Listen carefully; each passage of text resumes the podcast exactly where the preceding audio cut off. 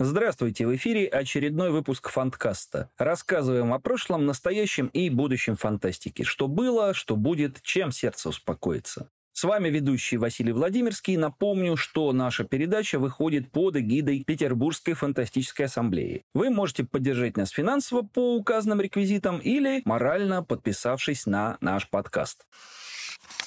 Сначала традиционная рубрика «Работа над ошибками» в дополнение к предыдущему выпуску про фантаста Виктора Пелевина. Ну, в этот раз над возможными ошибками. Очевидцы говорят, что ПВО вроде бы приезжал на Интерпресскон не в 93-м, а в 92-м году. Покойный Николай Флегостаев в своих воспоминаниях э, перепутал даты, а вслед за ним повелся и я. Возможно, но это не объясняет, почему я не запомнил Виктора Олеговича.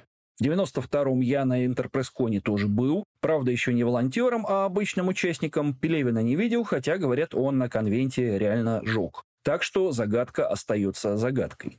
Кроме того, Андрей Чертков, редактор-переводчик и знатный фанзинер 80-х-90-х, просил добавить пару деталей к общей картине.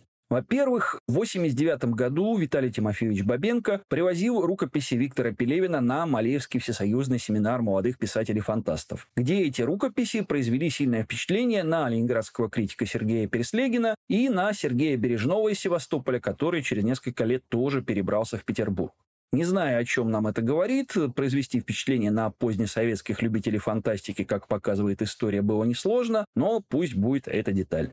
Во-вторых, одно из ключевых эссе раннего Пелевина «Зомбификация» должно было выйти в журнале Черткова «Интерком» в 1991 году. Но журнал так и не был напечатан. Эссе с подачи Андрея Лазарчука переехало в красноярский журнал «День и ночь» и в итоге принесло Виктору Олеговичу первую премию «Странник». В-третьих, не только московский текст положил глаз на молодого автора, ленинградская, впоследствии петербургская террафантастика, которой рулил писатель-переводчик и действительный член семинара Стругацкого Николай Ютанов, тоже хотела издать книжку Пелевина, а может даже не одну. Если не ошибаюсь, Ютанов э, еще пытался продать права на тексты ПВО японцам в составе антологии фантастов четвертой волны, но там, кажется, ничего не срослось.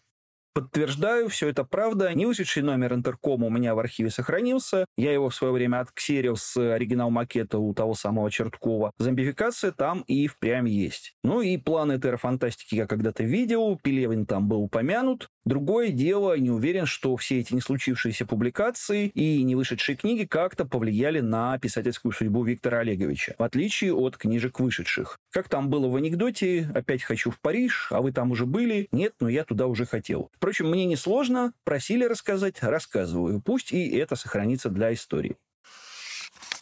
А поговорим мы сегодня про кино, вино и домино, только без вина и домина. Иными словами, речь у нас пойдет о советском фантастическом кинематографе. Сразу сознаюсь, как на духу. Сварщик, то есть киновед, я не настоящий. Я больше не по движущимся картинкам, а по книжкам, по текстам, ну, по биографиям авторов, по историям, связанным с публикацией, вот поэтому по всему. Есть более глубокие, более компетентные и квалифицированные эксперты в области советского фантастического кинематографа, но они, к сожалению, подкасты не пилят.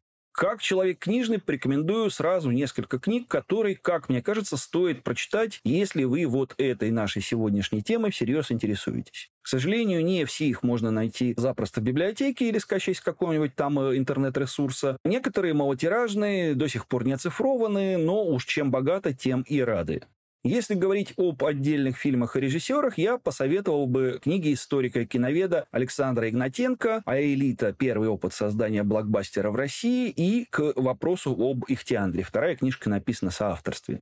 Понятно, о чем эти издания, об экранизации романов э, Алексея Толстого и Александра Беляева. Евгений Цимбал недавно выпустил очень содержательную книжку «Рождение сталкера». Там, собственно, все, что нужно знать об истории съемок шедевра Андрея Тарковского. Буквально только что вышли «Тернии» – документально-мемуарная книга о режиссере Ричарде Викторове, создателе «Отроков во вселенной», «Москвы Кассиопеи» и «Диалогии через тернии к звездам» – классики советского подросткового фантастического кинематографа.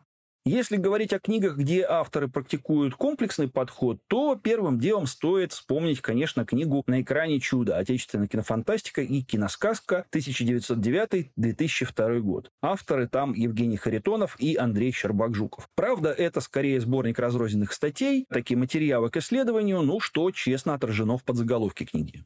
Ну и пока в моем э, внутреннем рейтинге лучшая книга на нашу сегодняшнюю тему, это, видимо, монография «Советская кинофантастика» в зеркале кинокритики и зрительских мнений Александра Федорова. Что за фильм, о чем, когда и кем снят, краткий очерк рецензий современников и отзывов нынешних кинозрителей. Все, как доктор прописал о каждом фантастическом фильме. Плюс полная фильмография всех советских фантастических картин. Да, в книге Федорова хватает лакун, оставленных автором сознательно, но сейчас это самое полное, самое последовательное и, наверное, самое компетентное исследование феномена советского фантастического кино в целом. Не каких-то отдельных картин или режиссеров, а целиком вот таким вот одним куском. Искренне надеюсь, что автор продолжит работу над этим материалом. Книга, кстати, вышла совсем недавно, в 2021 году, и ее вполне реально найти в электронной версии, если постараться. Ну и, разумеется, есть вагон и маленькая тележка разных статей в периодике от журнала «Если» до журнала «Сеанс» с разными акцентами, но тут уж копайте сами. Я, повторюсь еще раз, на всеохватность не претендую. С точки зрения историка, сложность еще и в том, что в разные периоды советская киноиндустрия была разной, с разной эстетические и идеологические установки, разная экономическая ситуация в отрасли, разный культурный контекст, разные зрительские хотелки и так далее. То есть первая половина 20-х, когда снималась «Элита» Протазанова, 1956 год, когда в прокат вышла «Тайна двух океанов» Константина Пипинашвили, и конец, например, 70-х, когда Тарковский работал над «Сталкером». И это три совершенно разные киноэпохи, с каждой надо разбираться отдельно, подробно, специально и, конечно, не в одной коротенькой лекции. Но вот об основных тенденциях и типичных чертах советской кинофантастики поговорить можно. Этим мы сегодня и займемся. Пункт первый. Фантастики в советском кино было очень-очень мало. По фильмографии Александра Федорова с 19 по 91 год снято примерно 158 фильмов. Из них 29 короткометражных. То есть где-то 130 полноценных картин, включая телевизионные, за обратите внимание, 72 года существования Советского Союза. То есть меньше двух картин в год. На самом деле распределены они были, конечно, далеко не так равномерно. На протяжении почти всей истории СССР обычно снимали от нуля до двух-трех фантастических фильмов в год. Ну, кроме странных всплесков в 68 и 73 годах, когда внезапно вышло аж по 6 штук. Системный рост начался только на рубеже 80-х. 5 картин, 8, аж 10 в 84-м, 16 в 89-м и так далее. Для такой большой страны с развитым кинопромом вообще до 80-х выпускалось чудовищно мало фильмов. Понятно, почему фантастику не снимали в 30-е и сразу после Великой Отечественной войны, аж с 36 по 56 годы. Но 60-е и 70-е бюджетов в этот период уже хватало, новые кадры подросли, где тут собака порылась. Велико, конечно, искушение списать тут абсолютно все на идеологию, на последствия разрухи послевоенной и на последствия репрессий. Да, в этом есть изрядная доля правды. В темные годы советским кинодеятелям, режиссерам, сценаристам, актерам прилетало не меньше, чем ученым или писателям. Во времена менее людоедские на них в высоких кабинетах орали, и ногами топали, и фильмы на полку отправляли, причем не только фильмы фантастические. Всякое случалось, многое зафиксировано. Как неудивительно, высокий статус кинематографа в иерархии советского искусства на кинофантастику повлиял самым печальным образом. Логика тут очень простая. В советском кино не место низкой коммерции, оно, советское кино, предназначено просвещать и направлять, а какой главенствующий метод в советском искусстве в целом, в литературе, в живописи, в кинематографе. Правильно, главенствующий метод – социалистический реализм. Так что всякие легкие жанры ютились, в принципе, на обочине большой столбовой дороги. Ну и еще один нюанс нельзя сбрасывать со счетов. Э, кинопроизводство – это штука долгая, не дешевая, к этому я еще вернусь. Под новые задачи эту махину перестраивать долго, дорого и сложно. А вот э, требования к советскому кинематографу, спущенные сверху, иногда непосредственно из аппарата ЦК КПСС, постоянно менялись и порой оказывались, ну, прям взаимоисключающими. Например, в книге «К вопросу об Ихтиандре» Александр Игнатенко напоминает, что в 1961 году от советского кино начали резко требовать требовать, чтобы в фильмах, э, цитирую, в первую очередь показывалась современная действительность и современник, занятый общественно полезным трудом. Конец цитаты.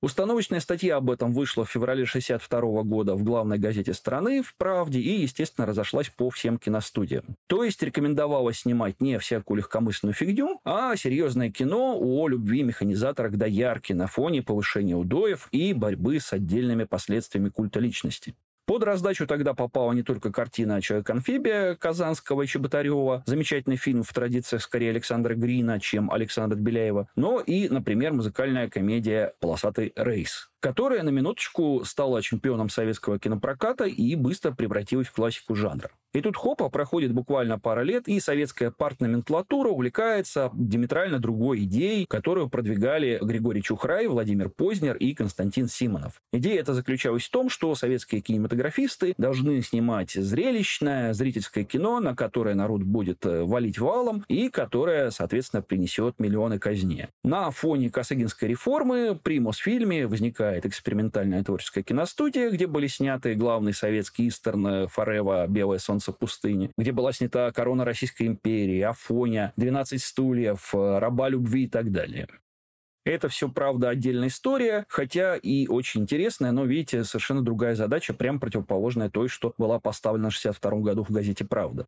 Вот и получается фантастика, нелюбимая падчерица Госкино. Фантастика сложнее, дороже в производстве, чем даже эксцентрическая комедия. Ну и какой смысл режиссеру браться за этот фисизифов камень? Тратить годы жизни, километры нервов, сотни тысяч народных рублей, потом перемонтировать по указанию начальства сто раз, э, которому соцреализм подавай, да еще и шансами получить негоняй в партийной прессе. Проще снимать конъюнктуру про доярок и механизаторов. В крайнем случае мейнстрим э, по русской классике или там в региональных студиях пилить таджикские истерны и прибалтийские детективы из не нашей жизни. Неудивительно, что даже в относительно спокойные годы за нее, за фантастику мало кто брался. А то, что такие фильмы востребованы, что собирают кассу, ну, товарищи, мы же не на проклятом загнивающем Западе, где все подчинено коммерции. У нас тут социалистическая плановая экономика, так что давайте без этих ваших хихоних-хаконик по-серьезному, по-пролетарски. Вот, собственно, поэтому за фантастику мало кто брался. Вторая специфическая черта советского фантастического кинематографа, скажем так, это внешняя аскетичность кинокартин. Иными словами, низкие требования к тому, что мы, кинозрители, собирательно и не совсем точно называем спецэффектами. Тут эксперты и знатоки, конечно, поднимут меня на смех. В СССР же были замечательные, отличные специалисты по этим самым спецэффектам. Прославленные, гремевшие на весь мир. Все так, да, были. И делали за три копейки такое, что в Голливуде делали за миллионы. Проблема в том, что таких вот золоторуких мастеров, э, таких вот левшей, было три с половиной инвалида. А те, что были, они специализировались не на фантастике. Классический пример э, – Павел Клушанцев, э, мастер комбинированных съемок, создатель отличных научно-популярных картин и режиссер знаменитой «Планеты бурь» 1962 года. Известная история, как его картину купил Голливуд и нарезал из одного фильма H2. «Путешествие на доисторическую планету» в 1965 году и «Путешествие на планету доисторических женщин» в 1968. Спецэффекты отличные, для своей эпохи прям прорыв. Но сценарий никакущий по бездарной повести Александра Казанцева о путешествии на Венеру. Играть отличным актером там практически нечего. Драматургия провальная, диалоги пустые. В общем, понятно, почему никогда больше художественному кино Клушанцев не возвращался. Александр Федоров провел подсчеты и выяснил, что из всех советских фантастических картин только 15% были адресованы строго детям и юношеству. Остальные сняты для взрослых или для семейного просмотра. Это, в общем, верно. Хотя надо иметь в виду, что советские кинодеятели тоже были не лыком шиты, часто указывали для семейного просмотра, а по факту снимали для школьников, в крайнем случае для очень инфантильных взрослых. Такой Янка Даут на экране. То есть понятно, что фильм «Человек-амфибия» снят явно не для тех же зрителей, для которых снят «Солярис» Тарковского. К этим вот детским и полудетским фильмам стоит добавить комедии, музыкальные картины, телевизионные фильмы, бытовую фантастику. Если все вот это вот суммировать, мы увидим, что большая часть советской кинофантастики – это картины, от которых зрители по определению не требуют реалистичности, какого-то правдоподобия декораций. Когда все поют и пляшут, как там в «Формуле любви» или «31 июня», странно цепляться к покрою сюртука или форме меча. Условность прощается, как мы прощаем Лукусу звук взрывов в космосе, потому что «Звездные войны» войны, это ведь сказка, да? Почему так получилось? Приведу иллюстрацию из истории советского кино. Вдова Ричарда Викторова вспоминала, что несколько лет на столе режиссера лежала повесть «Стругацких малыш». Он всерьез думал об экранизации этой вещи, но так и не взялся. Викторов пришел к выводу, что на Мосфильме, крупнейшей на минуточку советской киностудии, нет мастеров комбинированных съемок, нет декораторов э, для решения такой задачи. А Викторов ко всему относился всерьез. При съемках Москвы Кассиопеи, например, его консультировала целая группа летчиков-космонавтов. Он дважды изобретал способ убедительно показать невесомость э, при помощи вращающихся конструкций в Москве Кассиопеи и при помощи съемок в бассейне в фильме «Через тернии звезды». Но вот на малыша замахнуться не рискнул. А вот Алексей Бородин и Юлия Косарева в 1987 году сняли. Правда, не совсем чтобы фильм, а фильм-спектакль. Где, знаете, как в театре «Глобус» времен Вильяма нашего Шекспира, ставим стул, вешаем табличку дерева или там гора, и зрителю этого достаточно, чтобы достроить в голове мизансцену. Почему все печально так сложилось с гримерами, реквизиторами, комбинированными съемками, это, в принципе, объясняет та же история Ричарда Викторова. В книге Тернии приводится любопытная арифметика. К середине 70-х годов производство одной полнометражной художественной картины на Мосфильме, например, стоило от начала до конца в среднем около полумиллиона полновесных советских рублей. Обычной картины такой без спецэффектов, без всяких наворотов. Производство научно-фантастического фильма, если подходить всерьез, по-взрослому, без табличек с надписью «Гора», около миллиона. Ричард Викторов взялся за работу над Москвой Кассиопеей только тогда, когда ему этот миллион посулили. Но по ходу дела бюджет ужимался, в итоге пришлось фактически из одного материала делать два фильма. И это еще режиссеру повезло, начальство пошло навстречу, одобрило такое вот Соломоново решение. Но в рамках плановой экономики съемка научной фантастики всегда была огромным геморроем. То, что фильмы приносили кассу, повторюсь, э, никого не волновало. Мы в плановой экономике живем, товарищи, у нас не загнивающий капитализм, где все поставлено на службу чистогану. Какой бюджет централизованно выделили, такой и будем тратить. Случались, само собой, и исключения. Андрею Тарковскому, например, уже в ходе съемок «Сталкера» разрешили пересмотреть метраж и вместо односерийного снять двухсерийный фильм. Ему выделили серьезные средства на спецэффекты, которые он почти не использовал, к слову говоря, потому что передумал по ходу дела. Ему, наконец, дали дополнительный год на пересъемку фильма после знаменитого брака пленки, который то ли был, то ли не был. Уступки, в общем, небывалые. Но для этого надо было быть Тарковским с его международной репутацией и его скверным характером. Режиссеру средней руки такое определенно не светило. А не средний, зачем снимать сомнительную фантастику? Полно же не освоенных произведений Достоевского, Толстого, Чехова. Вот и получилось, что фантастику в СССР снимали в основном или аскетично, на коленке в рамках скромного бюджета, или никак. Хотя, надо сказать, на внешнего наблюдателя, который мало знал об этих вот внутренних механизмах, э, немногочисленное советское НФ-кино производило довольно сильное впечатление. Например, пан Станислав Лем, чьи произведения охотно экранизировали в соцлагере, и в Чехии, и в Германии, и где только не, не раз повторял, что если у кого есть возможности для того, чтобы потягаться с голливудскими спецэффектами, то это только у советских кинематографистов.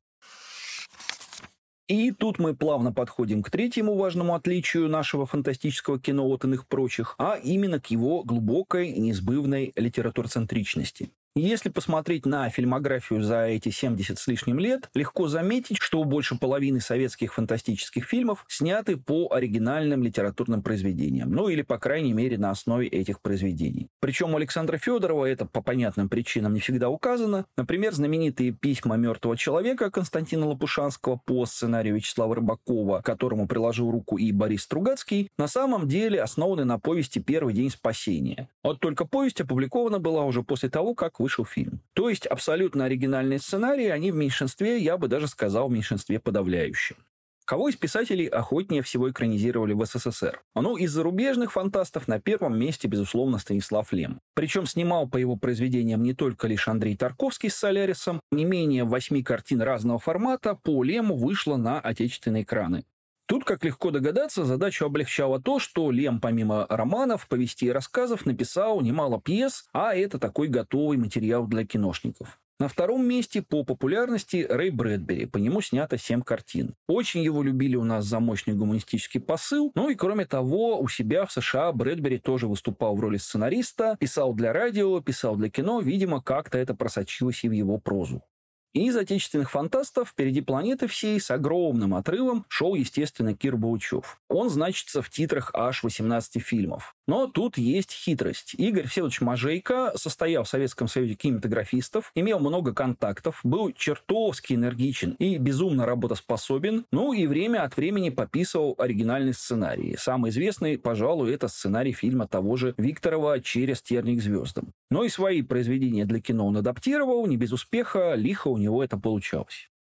На втором месте по популярности среди отечественных авторов братья Стругацкие. По их произведениям к 1991 году выпущено не менее восьми фильмов. Еще столько же проектов не реализованы, не доведены до конца. Например, первую постановку по повести «Трудно быть богом» свернули в 1968 году, когда все вот эти вот истории об экспорте революции внезапно стали неактуальны для советского кино. Ну и, конечно, стоит помнить, что Аркадий Натанович писал не только сценарии фантастических кинокартин. Он, например, сочинил в соавторстве сценарий унылой бытовой драмы «Семейные дела Гаюровых» и двухсерийный детектив «Береги змеи», оба для Узбекфильма, насколько я помню. Там, правда, в титрах, ну, во втором случае, по крайней мере, указан сценаристом Андрей Тарковский, но вся эта история хорошо известна. Арктаныч выступал в роли такого литературного негра, а Андрей Арсеньевич э, прошелся рукой мастера и получил гонорар, который, правда, потом щедро разделил с настоящим сценаристом. Ну и, кроме того, Стругацкий, тот же самый Аркадий Натанович, написал сценарий «Ведьма», по которому было снято э, жертвоприношение все того же Тарковского.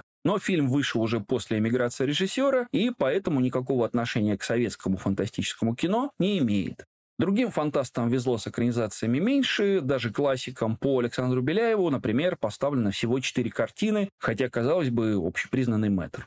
Почему так получилось? Откуда эта литературоцентричность? В общем, не бином Ньютона и логично вытекает из того, что я сказал раньше. Советское киноначальство, как я говорил, по ряду причин фантастику не любило, относилось к ней с подозрением, не разбиралось, не интересовалось никогда. Фантастическое кино в СССР выходило редко и бессистемно. Соответственно, сценаристам не на чем было учиться. Почти никто из профессионалов не знал фантастику, не понимал, извините за выражение, специфику жанра. Самый логичный выход какой? Правильно взять готовую историю с готовой драматургией, с готовым конфликтом, с диалогами и так далее, обработать напильником и приспособить к текущим нуждам. Что и делалось повсеместно, тем более, что буржуям за права на экранизацию их историй, изданных до 1973 года, платить было не обязательно. Вот так она и возникла. Это наша самая литературоцентричная кинофантастика в мире. Если кратко суммировать вышесказанное, получается вот что. Да, в СССР снимали отличные фантастические фильмы мирового уровня, которые брали призы на международных фестивалях, прокатывались по всему миру и так далее. Да, были картины, которые вошли в золотой фонд э, кинематографа вообще без скидки на жанр. Первым в голову приходит, конечно, «Сталкер» Тарковского. Да, были рукастые мастера комбинированных съемок, э, например, тот же самый Клушанцев. Были энергичные сценаристы, например, Баучев. Много чего было. Но все это оставалось, по большому счету, партизанщиной, такой э, самодеятельностью энтузиастов. Индустрия фантастического кино в СССР, увы, не возникла, и традиция не сложилась. Да, кое-что осталось в истории, многое заслуживает отдельного подробного исследования, изучения. Надеюсь, у кого-нибудь когда-нибудь дойдут руки и хватит квалификации. Но отечественным Спилбергом, Лукасом и Кэмероном расти в СССР было особо не на чем. Это, увы, медицинский факт. Разве что на книжках, что, конечно, греет сердце старого библиофила, но совсем не то. Это, пожалуй, все, чем я сегодня планировал поделиться с городом и миром. Напоминаю, что с вами были Фанткаст и ведущий Василий Владимирский. Не забывайте подписываться и донатить, дорогие слушатели, и до новых встреч в эфире.